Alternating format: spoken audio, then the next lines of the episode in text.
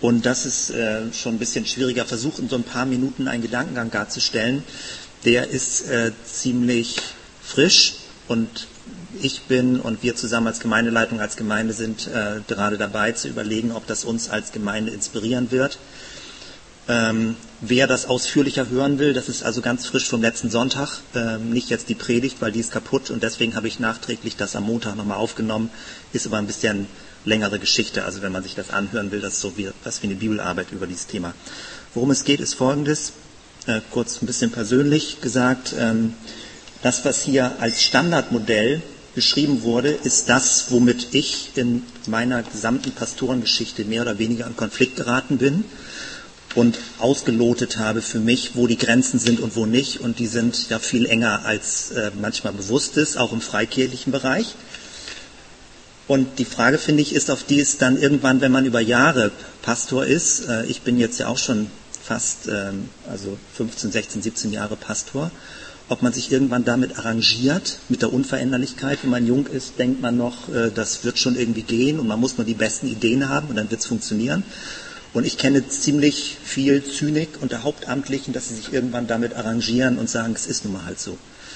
Das heißt, ähm, sowas wie eine erste Liebe zur Gemeinde zerbricht vor lauter Menschlichkeiten, praktischen Fragen und so weiter, die man hat. Und ähm, das ist für mich persönlich als Hauptamtlicher so ein bisschen der Albtraum, wenn man die Begeisterung für das verliert, was man eigentlich macht. Also weil man dann keine Illusion mehr hat und nur noch so die Realitäten vor Augen hat, die nicht mehr so ganz pralle sind.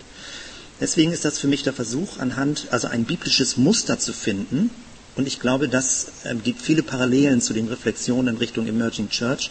Ein biblisches Muster zu finden und jetzt nicht Anleihen bloß aus dem äh, soziologischen Bereich oder psychologischen Bereich oder Organisationsmanagementbereich zu machen, sondern gibt es sowas wie ein biblisches Muster, das uns helfen könnte zu verstehen, in welcher momentanen Situation wir uns überhaupt kulturgeschichtlich auch befinden.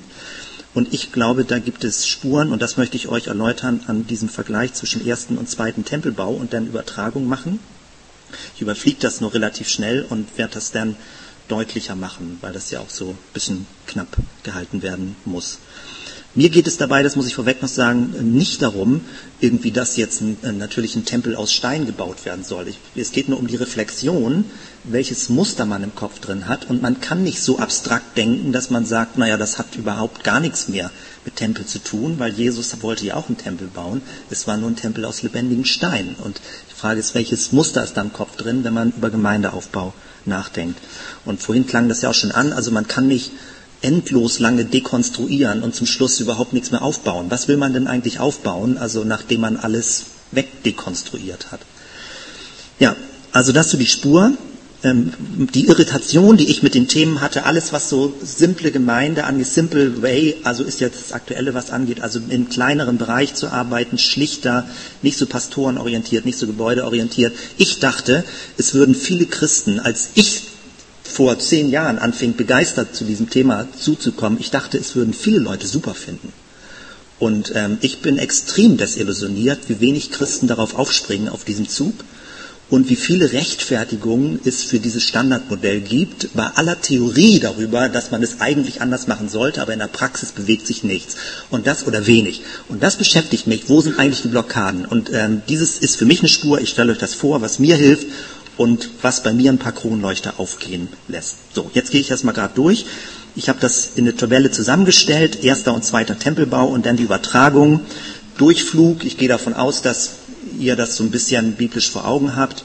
Ähm, der erste Tempelbau ist ja in einer sehr dramatischen Geschichte anzusiedeln. Also kurz gebaut, sieben Jahre, David, dann äh, Salomo hat es übernommen, ganz dramatische Auszugsgeschichte aus Ägypten und so weiter, Königslinie, die großen Helden Mose, Josua, Samuel, David, Salomo, also eine Eroberung des Landes, es ist eine Erfolgsgeschichte. Der erste Tempelbau ist eine große Erfolgsgeschichte, auch in der Darstellung des Tempels. Stiftshütte als Vorbild, spektakulär, Präsenz Gottes wird beschrieben, wie die Priester umfallen, weil die Gegenwart Gottes so stark ist.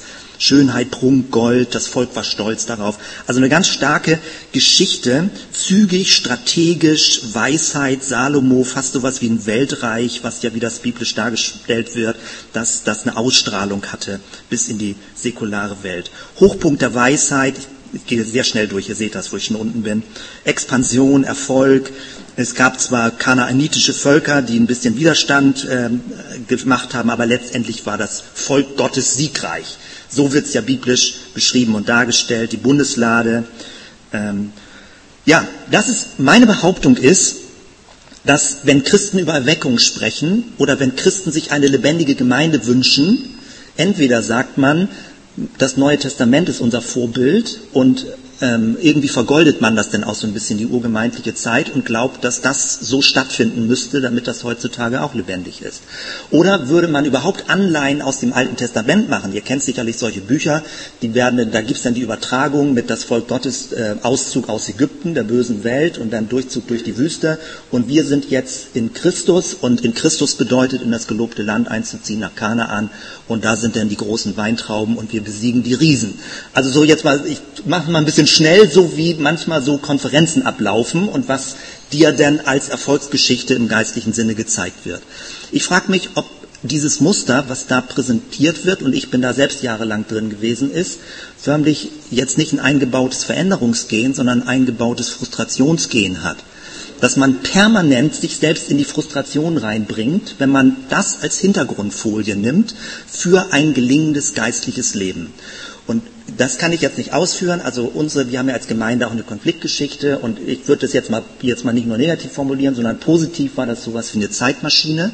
Wir sind aus der Kurve rausgeflogen und sind jetzt 500 Jahre später gedanklich in dem, was äh, Volksgottesgeschichte ist. Und das Spannende, Desillusionierende, Frustrierende dabei ist, dass das genau die Kapitel der Bibel sind, die am wenigsten gelesen werden.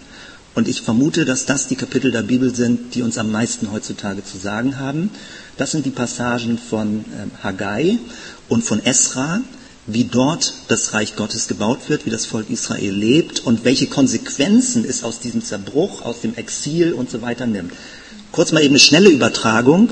Wenn die Erfolgsgeschichte in Europa Christlich gesehen ist es das Mittelalter gewesen. Alle hacken immer auf Mittelalter rum, aber das Mittelalter war aus meiner Sicht der richtige Hochpunkt der Kirche.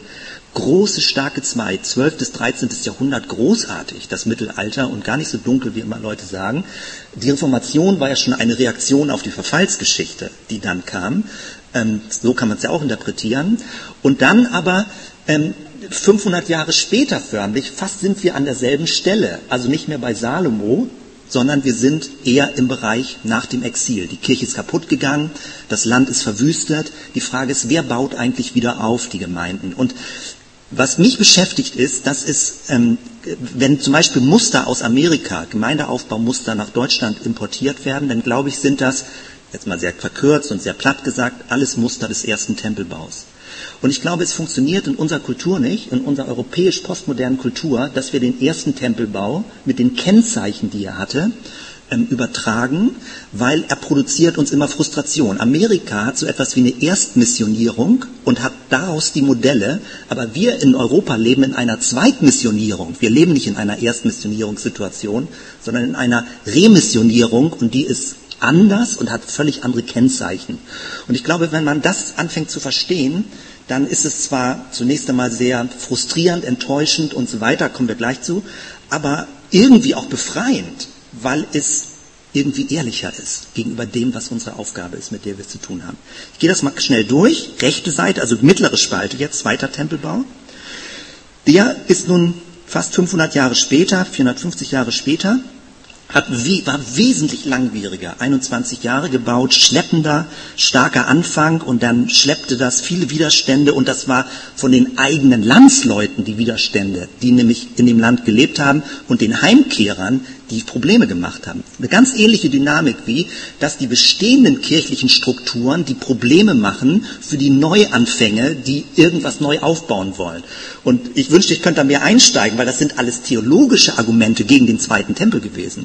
Es sind alles fromme Argumente gewesen, den zweiten Tempel zu bauen, weil es gibt nur den ersten Tempel und wenn der erste Tempel kaputt ist, müssen wir auf den Messias warten. Niemand darf den zweiten Tempel bauen. Das würde förmlich ein Verrat an dem ersten Tempel sein.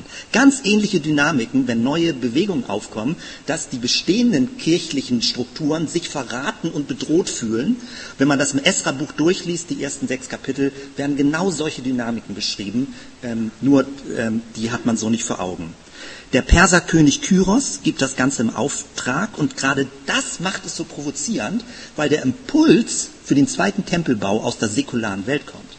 Und da hat man wieder das Problem mit den Frommen. Also ich zähle mich jetzt mal, mal zu, auch mit meinem eigenen Herzen.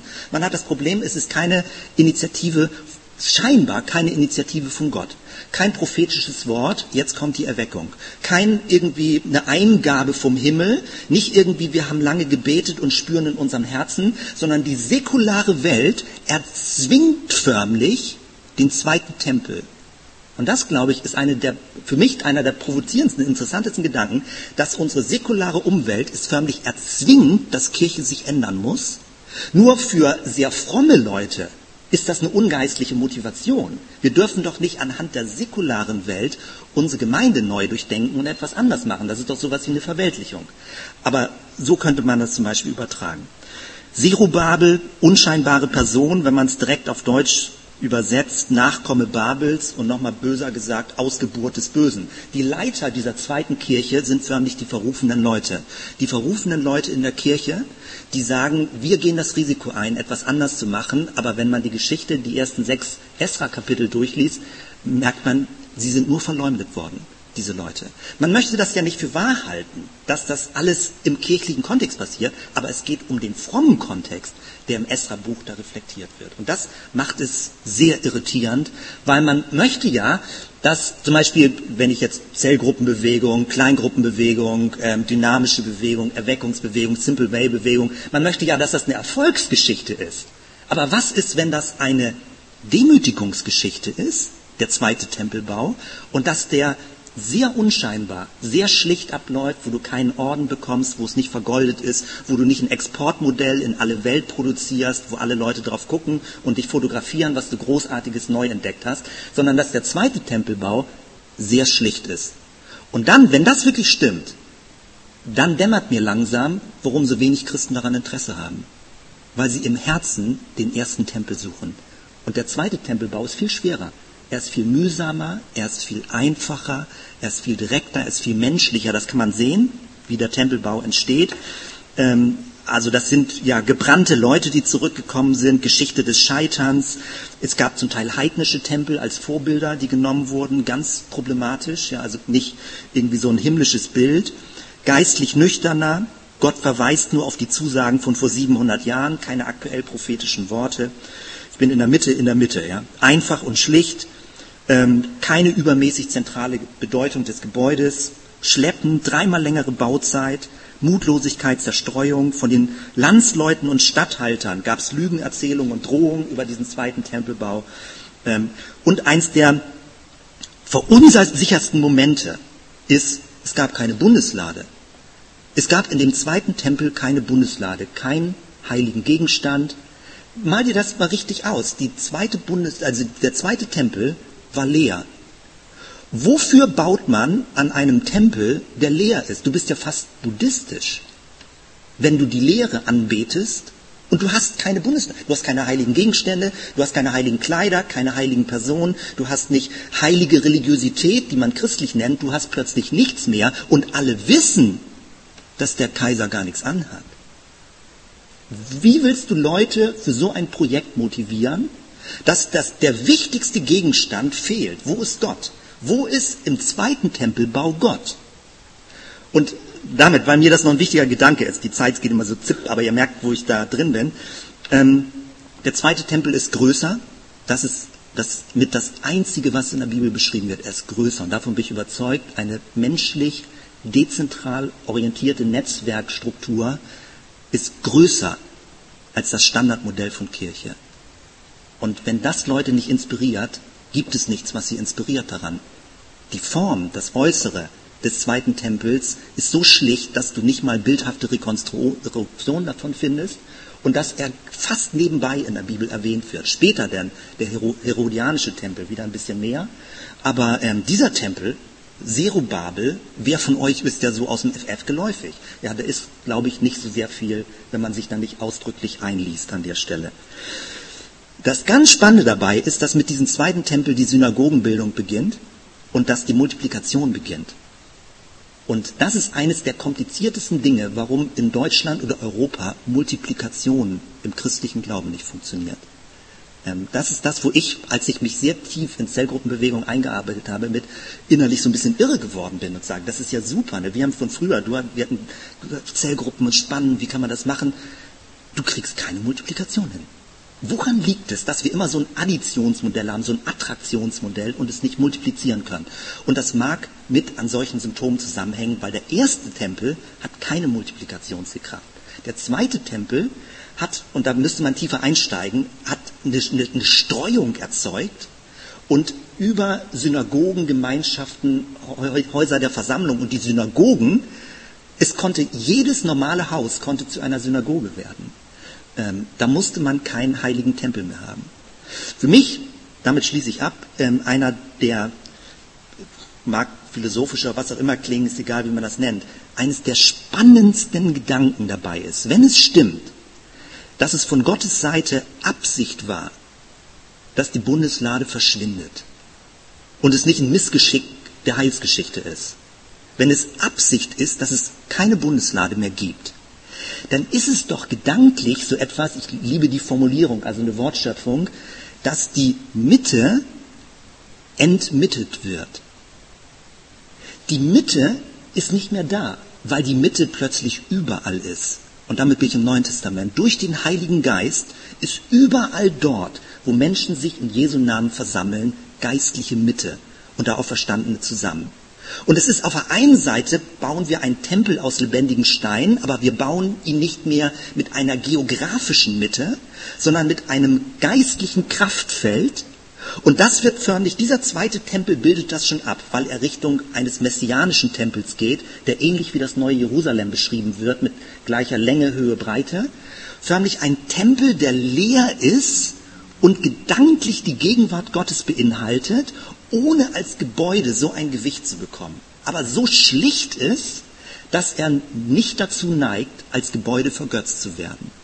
Das ist für mich eine ganz spannende Spur und ähm, ich bin gerade bei mir dabei am Überprüfen, weil bei mir mit der ganzen 15, 16, 17-jährigen Gemeindegeschichte, mit all dem, was man auch als Hauptamtlicher da an Menschlichkeiten so bei sich und bei anderen erlebt, ähm, ob der, also ich, das ist meine Überzeugung, es wird keine Liebe zum ersten Tempel mehr geben, wenn man einmal eine Zerbruchsgeschichte mit Gemeinde hinter sich hat.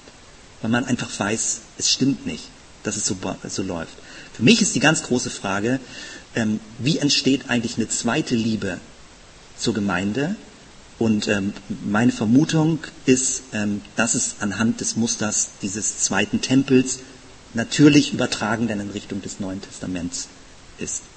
Ja, das in Kurzform und äh, was da gerade so aktuell ähm, sich bewegt. Und das, glaube ich, gibt äh, es viele Parallelen und an, also Analogien zu dem mit den Themen, womit Emerging Church auch ringt.